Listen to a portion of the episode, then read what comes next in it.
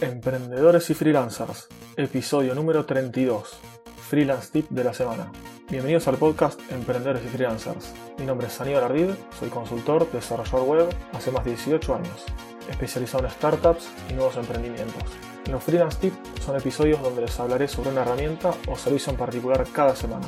En el episodio de hoy les voy a hablar sobre qué herramientas utilizo como freelancer.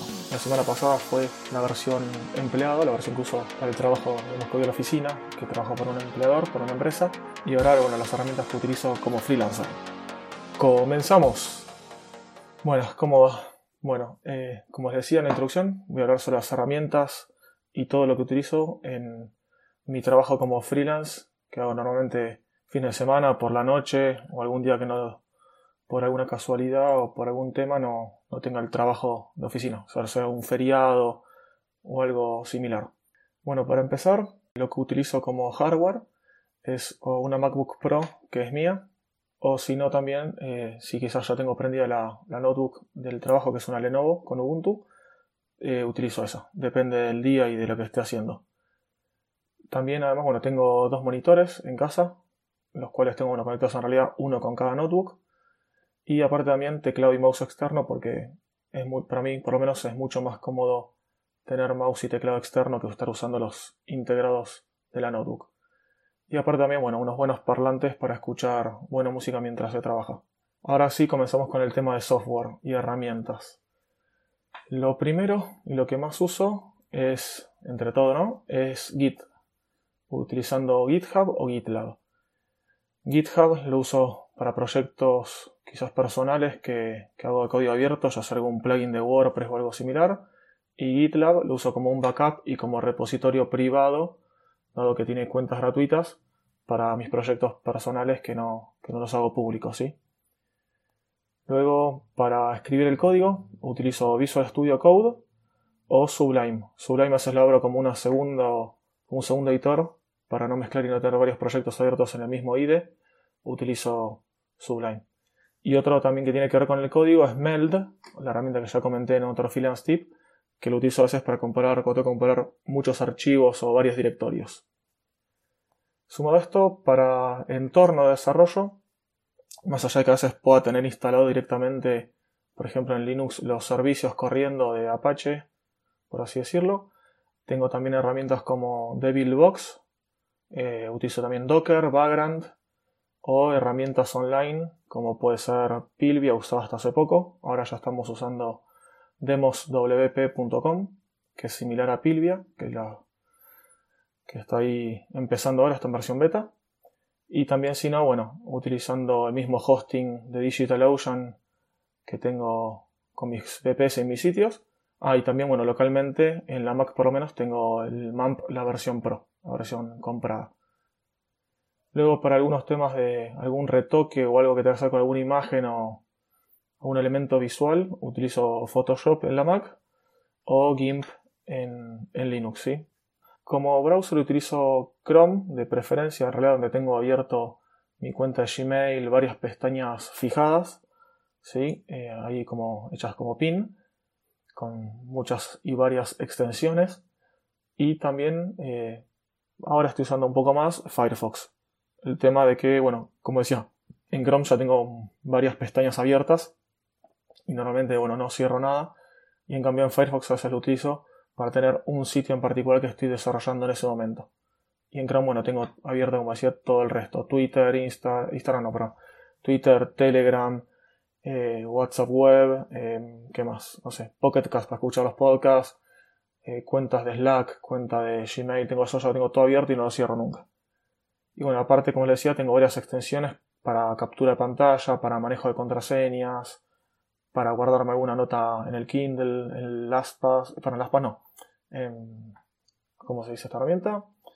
En Pocket, por ejemplo. Bueno, todas esas extensiones las tengo en los dos navegadores. Eso en cuanto al browser. Luego para comunicarme con clientes o conocidos utilizo Skype y Hangout eso es, depende de la persona con la que tenga, tenga que hablar, si tiene o no cuenta en alguna de esas dos plataformas.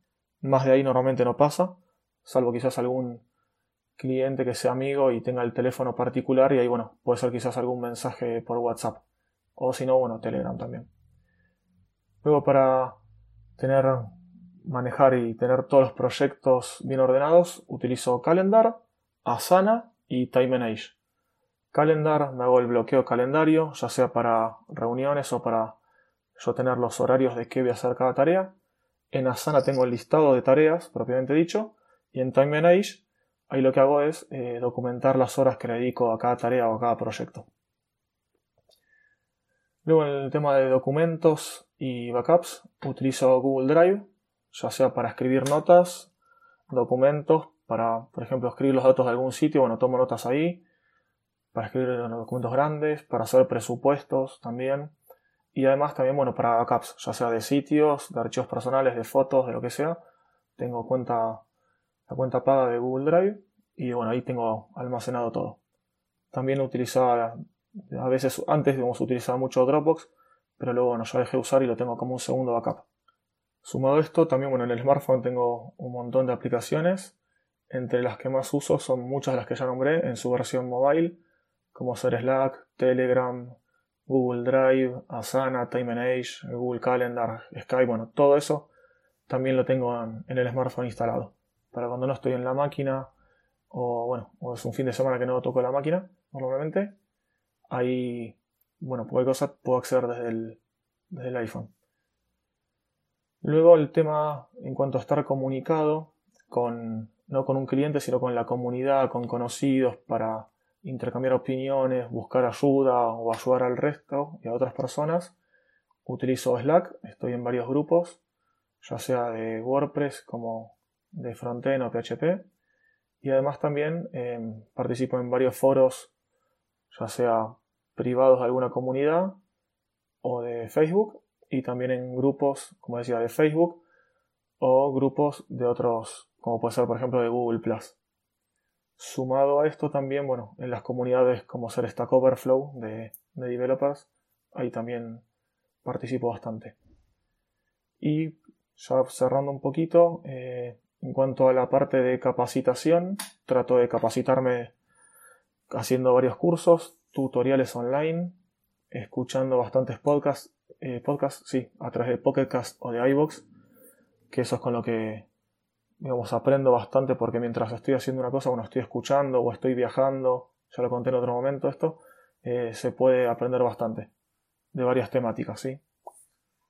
También, bueno, leyendo libros, tengo un Kindle y a través del cual ahí leo bastantes libros de temáticas varias, ya sea programación, desarrollo de empresas, marketing, de todo, para distraerme y para aprender, para las dos cosas.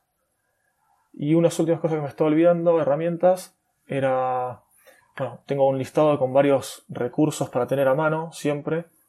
algo que no, para no tener de memoria todo, bueno, utilizo aparte los bookmarks de los favoritos que se pueden utilizar en Google Chrome o en Firefox, de tener todo bien organizado en favoritos.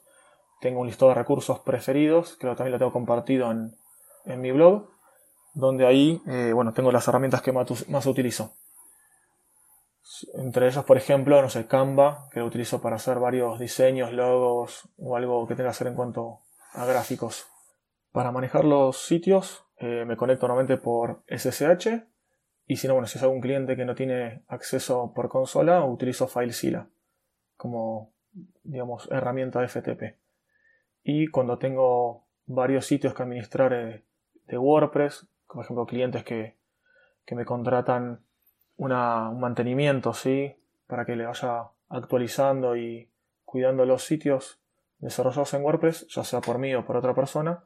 Ahí utilizo o main WP, WP, o si no también utilizo manage WP. O algunos también los hago a mano, ¿no?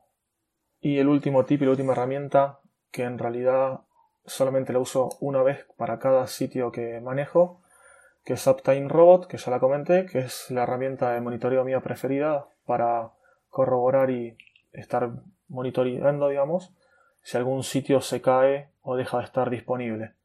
Eso lo configuro una vez, lo tengo instalado en el, teléfono y también me recibo alertas por correo si algún sitio se cae o y cuando se levanta también me avisa. Eso, bueno, lo uso. Lo mejor es usarlo lo menos posible, digamos, que no te avise que se haya caído nada.